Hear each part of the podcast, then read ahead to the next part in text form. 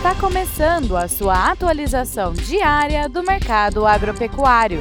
Fique agora com o Agro no Instante, da Scott Consultoria.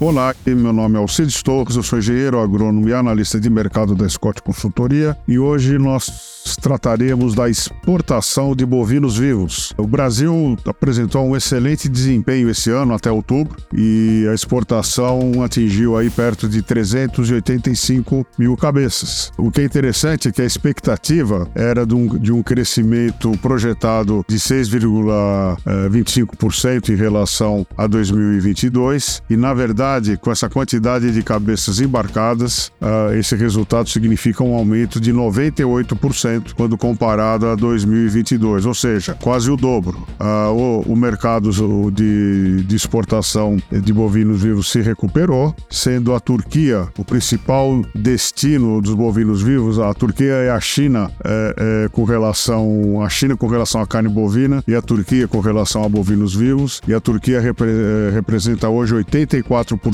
do destino dos bovinos exportados. Em segundo lugar vem o Egito, terceiro vem o Líbano, atenção aí, né? Com essa guerra Israel-Líbano, esse mercado pode ser afetado. Depois vem o Iraque, Argélia, Marrocos, Jordânia, ou seja, a, o grosso da, do destino da exportação de bovinos vivos é bem aqui naquela região conflagrada do planeta. É isso aí, meus votos de boa saúde, bons negócios e até a próxima.